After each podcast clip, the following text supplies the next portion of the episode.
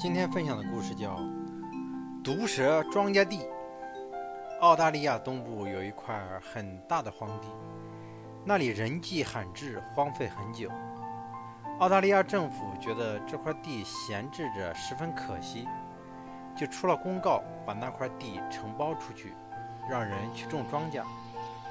消息一出，很多人前来竞标，后来租金被抬到了很高，租出去了。租种者雇了很多人，开始开垦荒地、施肥、种庄稼。原本光秃秃的地方，几个月后就变得草木繁茂起来，大家都很高兴，等着大丰收，好好赚一笔。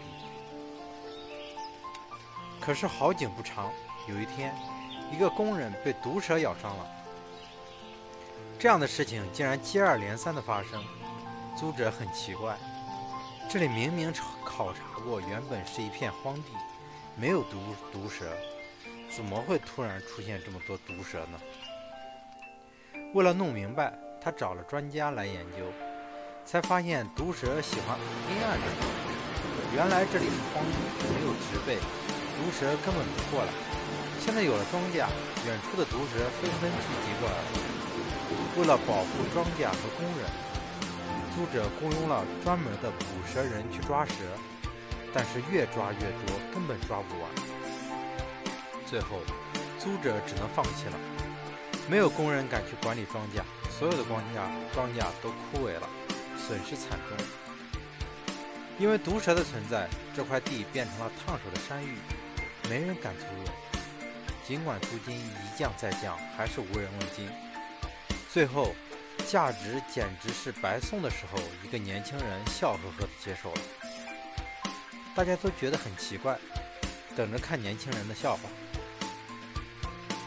年轻人跟前一个租者一样，雇了很多人、很多工人施肥种庄稼，绿油油的庄稼种出来了。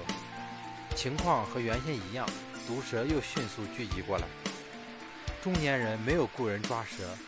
反而租用了飞机，从空中撒下了许多粮食来喂蛇，甚至雇佣了专业的兽医来给毒蛇检查身体。大家纷纷表示不解。直到几个月后，中年人开始雇佣许多捕蛇人，抓蛇之后再请来了药厂的工人、工作人员，提取毒蛇的毒液，提取完了再把毒蛇放回去，继续养着。就这样，这块地逐渐成了一个巨大的毒液供应基地，每年的生意都很火爆，青年人赚了很多钱。